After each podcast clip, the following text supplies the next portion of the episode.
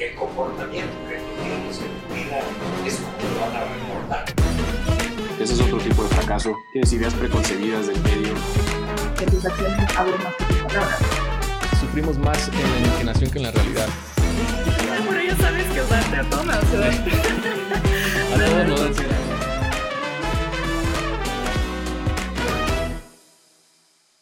Hello amigos, bienvenidos a un nuevo episodio de Fallas de Origen Podcast. Muchas gracias por escucharme. Yo soy Guillermo Moctezuma. Bienvenido a este proyecto en donde nos gusta hablar de la adversidad, de los errores, que yo les llamo fallas de origen. Y nos gusta traerlo a la mesa con una fórmula que he estado encontrando entre las experiencias personales, tanto profesionales como cosas que me vaya encontrando en la lectura, en los libros, en series, en cosas que me vaya encontrando también en internet, junto con la filosofía del estoicismo y trato de hacer un mix como de aprendizaje para ver cómo esta filosofía la podemos aplicar en nuestro día a día. Los jueves hay un episodio más específico todavía de estoicismo en donde leemos un fragmento de alguna obra de los estoicos y trato también ahí de poner una reflexión más puntual. Y estos episodios, los lunes, son un poco más generales, en donde me permito a veces sí traer la, filosofía estoica, pero también me gusta hablar de otros temas que no tengan tanto que ver con la filosofía tal vez, pero casi siempre hay algún, algún comentario, alguna frase que pueda aplicar. Entonces, eso es lo que me gusta y espero pases un buen rato, espero que estés teniendo un gran inicio de semana. Y este episodio lo quise hacer justo de cinco lecciones de estoicismo que cambiaron mi vida o que me han ayudado desde que empecé a practicar esta filosofía, desde que me empecé a, a meter un poco más a profundidad. Y, y, lo quería hacer porque este sábado que pasó estuvo la Stoicon, que la Stoicon es como, si has escuchado seguramente la Comic Con, es este evento enorme que pues reúne a todos los que es anime, o sea, como que todos los, todo el tema fantástico o de Marvel y cosas como muy geeks es la Comic Con. Bueno, el Stoicon es como pues un evento en donde la mayoría de las personas que están ahí son filósofos, eh, son maestros, son estoicos modernos. Entonces, pues literal es un evento en donde hay speakers, hay eh, paneles de, de debate sobre justo la filosofía estoica. Y este sábado fue el Stoicon, fue virtual tengo entendido que se hace porque sí. de repente un amigo me dice, güey, ¿cómo, ¿cómo que existe como un evento masivo de los estoicos? Sí, sí existe. Y me, me registré hace como dos meses y el, porque el evento era virtual, pero tengo entendido que se hace cada año, así como la Comic Con, se hace cada año en creo que diferentes partes de San, o sea, bueno, San Diego o parte de California, creo, como que la van rotando, creo, luego Nueva York o así.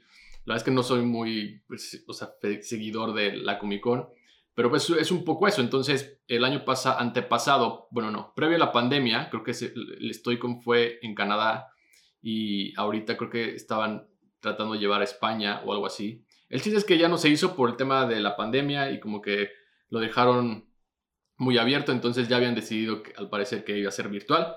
Entonces fue un poco más fácil, la verdad porque la verdad es que sí iría al siguiente año, si es como en una sede, obviamente iría, porque creo que es muy interesante ver cómo la filosofía va evolucionando, porque obviamente, pues eh, nuestro mundo moderno es muy diferente a lo que los estoicos romanos y todavía no se diga los griegos, pues tenían en su día a día. Entonces, se me hace muy interesante cómo autores y también mujeres porque er, era una, una idea que, que, también han rondado por ahí, que pues anteriormente, o más bien si te das cuenta, todos los filósofos son hombres, ¿no? No sé si fue Museo Rufo, que fue el que empujó de cierta manera esta idea de que la filosofía era para todos, para que estuviera al alcance de todos, eh, incluso para las mujeres, y se me hace, o sea, para esa época se me hacía bastante arriesgado, como muy valiente el hecho de decir de que esto es también para las mujeres. Eh, Musonio Rufo, al igual que eh, fue maestro de Picteto, pero se dice que también había mujeres, o sea, que eran parte como de sus alumnos. Y pues bueno, el evento era básicamente eso, ¿no? O sea, Había muchos autores, algunos también no los tenía en el radar, ya me apunté todos los libros, después seguro se los voy a estar compartiendo. Fueron casi seis horas, más o menos, de lo que duró todo el evento y todo fue en, transmitido en directo en, en YouTube y por Zoom, etc. Entonces como que cada quien tenía su espacio para hablar de cómo el estoicismo, cómo lo aplicaba a su vida, qué es lo que estaba haciendo, eh, etcétera, etcétera. Entonces, la verdad es que me gustó mucho y yo creo que sí iría al siguiente, en cualquier sede que sea. Digo, igual y espero que no sea tipo Japón, porque no mames. Y aparte me gustaría de que, no sé, como cubrir el evento y que veas cómo es, etcétera. Y por eso decidí hacer este episodio de cinco lecciones de estoicismo que cambiaron mi vida o que me han, creo yo, ayudado demasiado y sí siento un, pues, un gran cambio a partir de todas de estas técnicas o de estas como lecciones que fui poco a poco implementando y volviendo un hábito, creo que sí considero que hubo un antes y un después. Y, lo quise hacer porque eran como muchas las preguntas que se basaban en esto. O sea, como que a los autores sobre todo les preguntaban como, ¿qué era eso que el estoicismo había aportado a sus vidas y cómo, por ejemplo, en sus debilidades, cómo el estoicismo les había ayudado? Y, era una pregunta como bastante recurrente porque como cada quien veía o, la percepción que se tenía de cada una de las personas que estaban como dando las charlas, pues era como de diferentes ángulos, ¿no? Algunos eran escritores, otros eran profesores de filosofía, algunos eran eh, maestras, otros eran, este... Había uno que tenía, este sí lo googleé, porque creo que en Wyoming hay un campamento literal de estoicismo. Entonces son como, creo que 10 o 15 días en donde tú te vas y es como un stoic camp literal y eso también se me hacía cool. Bastante cosas interesantes ahí, o sea, sí me emocionó, pero bueno, o sea, la verdad es que me gustó bastante y por eso quería traer como estos cinco puntos que creo que han modificado mi forma de, de ver la vida, ¿no? El primer punto lo escribí como un día nuevo es una vida nueva. Seneca dice, empieza a vivir tu vida contando cada día por separado como si fuera una nueva vida. Y esto es como muy, tal vez, obvio, porque dices, bueno, un día, pues el día siguiente, ¿no? Pero creo que a veces nos damos como por hecho de que tenemos un día más y un día más y que tenemos mucho tiempo por delante. Pero este punto va más encaminado a que si tuviste un mal día, o más bien, no porque tengas un mal día, se va a convertir eso en una mala semana y no porque tengas una mala semana se va a convertir eso en un mal mes y así sucesivamente. Creo que, como dice Seneca, o sea, es trata de vivir tu vida convirtiendo un día en, por separado en una vida nueva. Es como si, imagínate que te dan, o sea, te vas a dormir y te dan una vida nueva para el siguiente día, que igual no sabes si vas a despertar. Esto, de esto hablaba mucho Seneca, o sea que te vayas a dormir y entonces das desgracias, o sea, está totalmente en gratitud por todo lo que viviste y por todo lo que aprendiste y por, por todo lo que pudiste decir y, experimentar, etcétera, pero pues al final no sabes si vas a despertar. Y cuando te despiertas es como, ah, qué chingón, güey, tengo un nuevo día, gracias por eso. Pero siento que esto literalmente es como que lo damos por hecho, o sea, damos por hecho que nos queda demasiada vida y por ahí también hay un calendario estoico, que no recuerdo la cuenta de Instagram, pero es un calendario en donde literalmente se ven, o sea, todos los puntos, más bien cada punto es, representa un día de vida. Entonces imagínate, o sea, si más o menos vivimos entre, no sé, 80, 90 años, entonces en ese cuadro, literal, es como cada puntito representa esos, esos 90, 90 años y pues si lo pones como que en esa escala, la verdad es que no se ve tanto, ¿no? Y si es un poco como que, oh, o sea, como eh, literalmente es como estar viendo tu muerte, viendo cómo pasa, cada vez te acercas más a, a tu día final, por así decirlo, aunque no sabes con exactitud cuándo vas a morir. Pero es eso, o sea, damos por hecho que tenemos un día más, damos por hecho que tenemos un día más. Y como damos por hecho que tenemos un día más, pues siento que los problemas o todo aquello que el pasado como que lo anclamos y, tratamos como de, pues de quedarnos ahí. El pasado no se olvida, pero definitivamente no debe detenerte. O sea, es como dejar, deja el ancla, ¿no? O sea, no, no te ancles en, en aquello que pasó, en aquello que cometiste un error. Si ayer no hiciste ejercicio, si ayer se te pasaron un poco los tragos y todo, no importa. O sea, es una oportunidad para justo reflexionar sobre eso y decir, ok, ¿qué pasó aquí? Eh, pero no porque cometas ese tipo de cosas, tiene, o sea, te va, va, a definir tu carácter. No por eso quiere decir como, híjole, ya soy muy malo en esto. O sea, no por una vez que no hiciste ejercicio, no por una vez que se te pasaron los tragos, no por una vez que eh, no cumpliste con ese trabajo que tanto dijiste, sí lo voy a hacer, sí lo voy a hacer, y al final del día por una u otra ocasión no, no lo pudiste, eso no te va a definir, porque la capacidad de seguir adelante es lo que nos vuelve disciplinados, es lo que nos vuelve esa, constancia. Y creo que verlo así, o sea, como de, tienes un nuevo día, borrón y cuenta nueva, si ayer no hice ejercicio, hoy lo voy a hacer, pero lo que he aprendido también es que, y es uno de los puntos, de, de hecho, el que viene, es como analizar por qué no hiciste eso, por qué se te pasaron los tragos. A veces viene algo de raíz, a veces es algo como muy X y dijiste, bueno, no pasa nada, o sea, no hay, no hay que ser duros tampoco, tan duros con nosotros mismos. Pero otras veces también es un tema más complicado, es un tema como que venimos arrastrando de varios, de varios días, de varias semanas. Entonces, sí es importante, o sea, creo que hacer como este análisis, o sea, no dejar que, el, que por un día, ¿no? O sea, no dejar que ese día anterior se arrastre y, nos, y tener, tengamos esta como, este pensamiento eh, en donde, no, es que ya no somos buenos porque incumplimos esto. O sea, no rumiar ese pensamiento, sino más bien dejarlo, borrar en cuenta nueva, pero sí analizar el por qué, ¿no? O sea, el por qué, por qué pasó eso.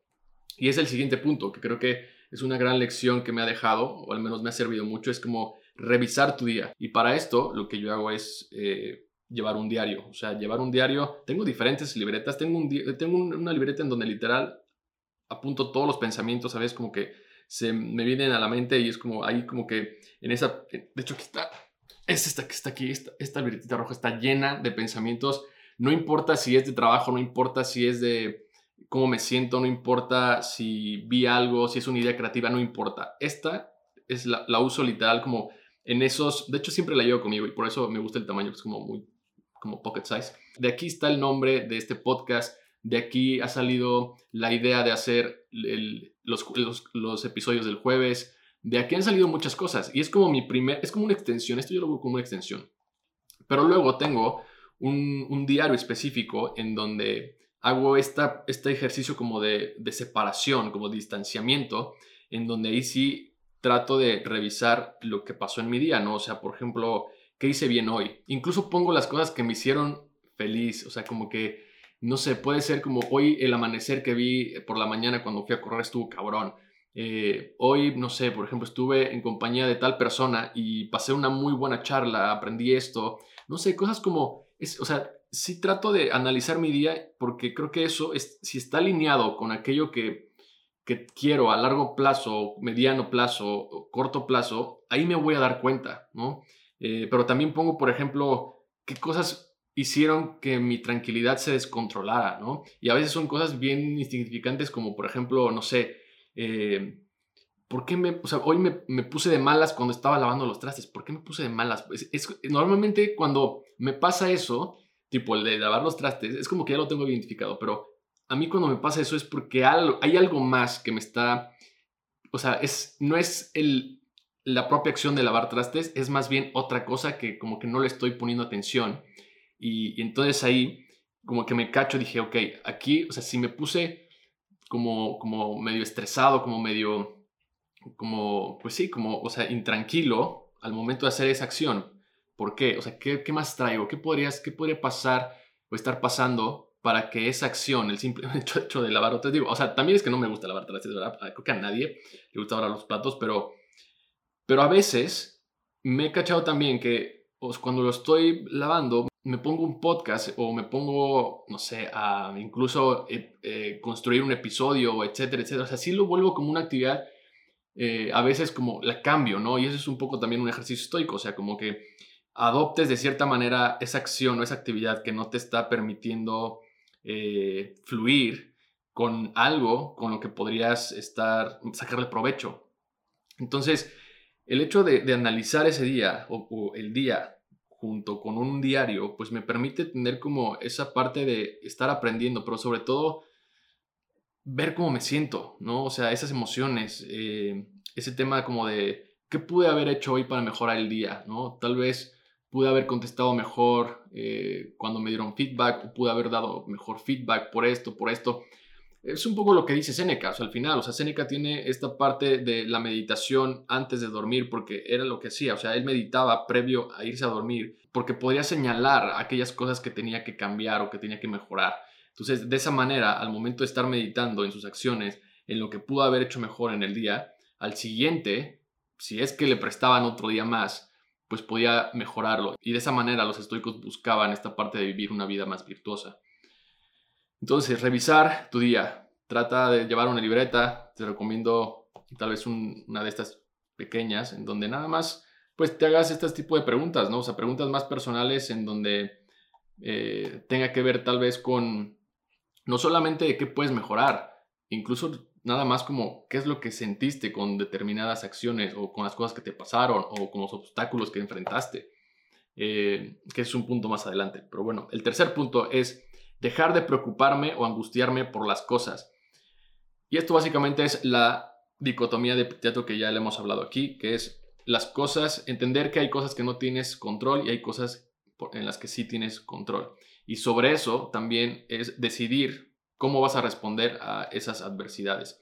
Porque eso es, eso es básicamente lo que está en tu control. O sea, no controlas que te enfermes, no controlas que tu vecino te hable mal, no controlas que tu jefe no te quiera eh, subir de puesto porque te tiene envidia, no controlas nada de eso. Pero sí controlas cómo puedes responder a todas esas, eh, todos esos momentos, todos esos escenarios. Entonces, algo que a mí me ha servido al momento de aplicar, es como la dicotomía de Epicteto, y, es lo, y lo decían en casi en, todo, en todas las charlas del Stoicon, decían que esto es como, la dicotomía de Epicteto es como el primer approach, como el primer acercamiento a la filosofía estoica, porque es como darte cuenta que realmente no tienes control sobre X cosas hay cosas que sí tienes control. Entonces es como el primer acercamiento y cuando empiezas como a hacer práctica y no solo la teoría de que, ah, sí, me voy a aprender la frase, no, sino que, o sea, empiezas como a practicarla, pues te vas dando cuenta que sí tiene un gran poder, sobre todo al momento de dejar de preocuparte y angustiarte por cosas que realmente no están en tu control. Ejemplo, yo eh, antes me preocupaba mucho por las cosas en mi trabajo, o sea, de cosas como, no sé si le va a gustar al cliente, cómo va a reaccionar el cliente a esta campaña, eh, qué va a pensar, por ejemplo, mi equipo si no ganamos esta cuenta o este pitch. O sea, como que cosas que realmente no estaban en mi control, porque yo no puedo influenciar, o sea, puedo influenciar a una persona, pero yo no puedo hacer que esa persona literalmente haga lo que yo quiero que haga, porque hay muchos factores de por medio. Y, entonces, la verdad es que es aplicar esta dicotomía en, en, mi, en mi trabajo me ha permitido como desestresarme de una manera, o sea, de que digo, o sea, sí voy a decir como, a la madre, sí tengo un chorro de trabajo, pero ya no me estreso por X cosas, porque hay cosas que realmente no, no están en mi control. Por ejemplo, si el cliente decide mandar cambios eh, un día después, ya no me preocupo por, ¿por qué no ha mandado los, el, el, cliente los cambios? Pues los mandará cuando los tenga que mandar y si los cambios son buenos o malos, pues ya veremos cómo los enfrentamos, pero ya no me angustio por esas cosas. Ahorita creo que como lo que más me estoy, me está costando un poco de trabajo es en, mi en mis proyectos, en, en, un proyecto personal sobre todo, que, que sigo como trabajando y sigo, eh, pues sí, como lidiando con, con esta parte porque me preocupo de si realmente pueda, o sea, como si realmente pueda terminarlo, pero está en mi control. O sea, hay cosas que como que en este proyecto en el, en el que estoy trabajando, sí, o sea, sé que hay cosas que sí están totalmente en mi control y las otras no están en mi control, pero las que sí me están afectando un poco es las, las cosas que están realmente en mi control, ¿no? O sea, por ejemplo, sentarme, escribir y editar y, y seguir, o sea, como que ese flujo de, de, de, trabajo es el que está totalmente en mi control pero es el que me está costando. Y, y, es un poco lo que el autor Steven Pressfield dice, o sea, este está, él le llama la resistencia, ¿no? Y dice que entre más resistencia presente tu trabajo, es mucho más importante o es mucho más la importancia que el proyecto tiene para ti. Entonces, como que esa, trato como de estas ideas, como cada vez que me siento y cada vez que siento esa parte de, güey, esto sí está en mi control, entonces debemos seguir, ¿no? O sea, como decía en un principio, de que la capacidad de seguir adelante es lo que nos vuelve disciplinados, pues trato de, de no, o sea, no, no quitarme ahí, ¿no? Al, al, menos siempre es como, a ver, hoy no estoy como en, en, en mood de escribir, pero me voy a forzar a escribir mínimo tres líneas y ya está, ¿no? Y eso para mí es como seguir, o sea, al menos no me voy con esta parte de, chin, hoy no hice nada que también no pasa nada. O sea, el jueves anterior, no sé si te diste cuenta, pero el jueves anterior no hubo episodio de, de los jueves de estoicismo, porque la verdad es que un día antes y ese mismo día estaba, o sea, un bloqueo creativo de que ya no solamente ah, con el podcast, sino también estaba afectando mi, mi trabajo en, en, la agencia. Y la verdad es que tenía, o sea, necesitaba un tiempo, una pausa. Y, y fue como, bueno, no pasa nada. Y el siguiente día fue borrón y cuenta nueva, no pasó nada. ¿no? Simplemente es como, no por eso ya no quiere decir que ya no, ya no soy disciplinado, porque lo sigo haciendo, ¿no? Entonces, esa es nada más como esta parte de, eh, creo que me desvié un poco del tema de dejar de preocuparme o angustiarme por las cosas, pero es real, o sea, es como, es tener en cuenta lo que está en tu control y lo que no está en tu control. Cuando dejes de preocuparte por esas cosas es cuando realmente dices, ah, ok, sí. Eh, y pueden ser tan pequeñas cosas como pueden ser cosas muy grandes, pero repito, creo que esa es la práctica y lo que hace a mí en lo personal, lo que me gusta mucho de esta filosofía, ¿no?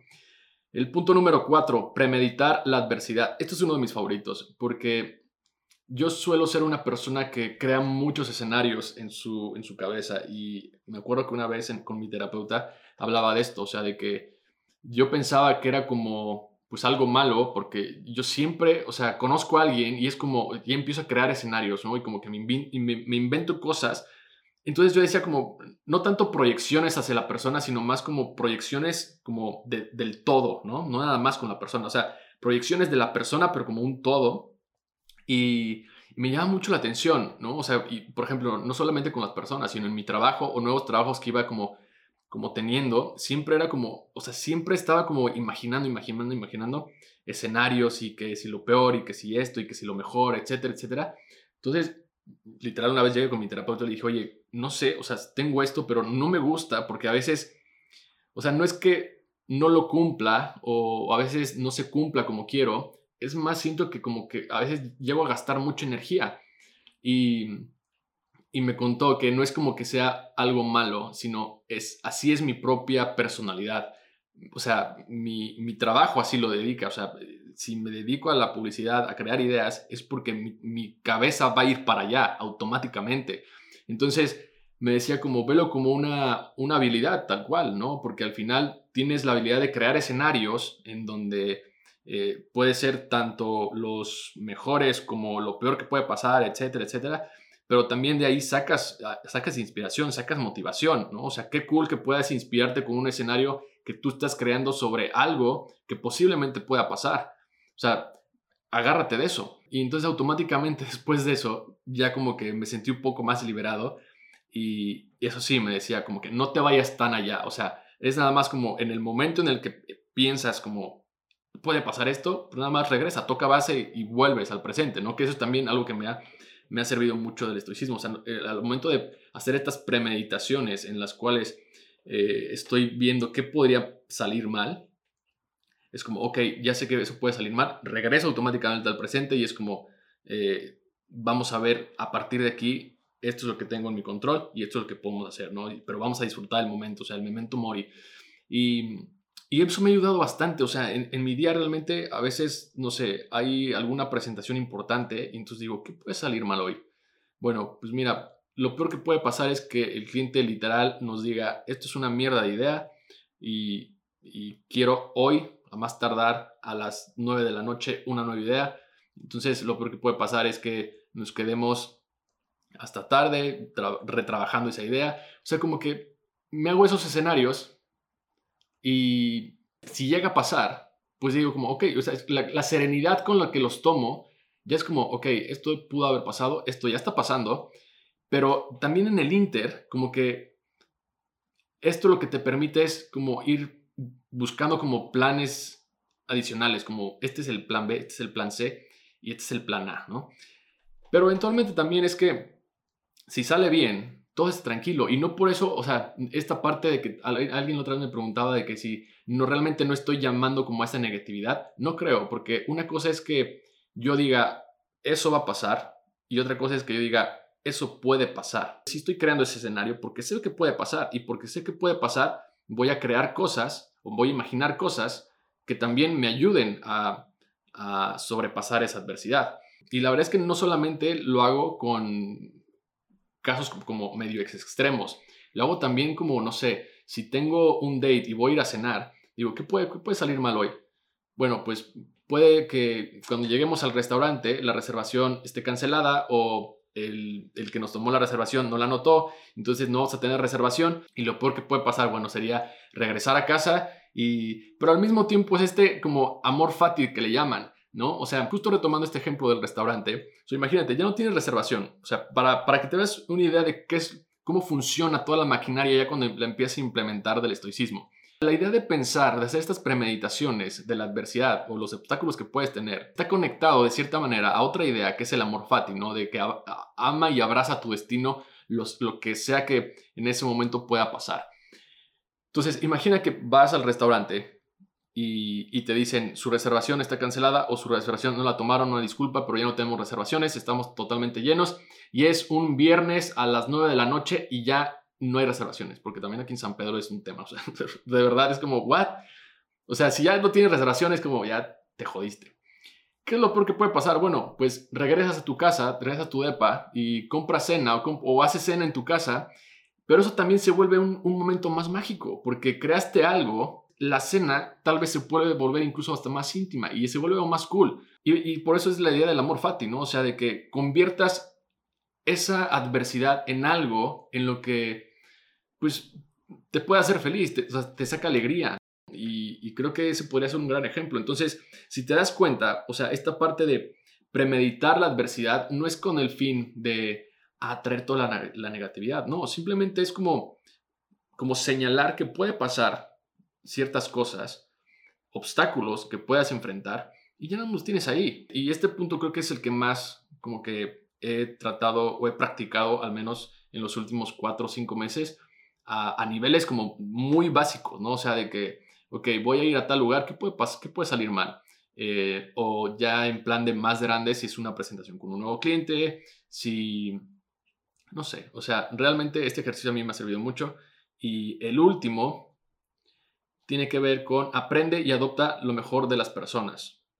Como dice Marco Aurelio, cuando te despiertes por la mañana, dite a ti mismo que seguramente vas a encontrar personas entrometidas, seguramente vas a encontrar personas celosas, malagradecidas, deshonestas, eh, arrogantes, etcétera, etcétera.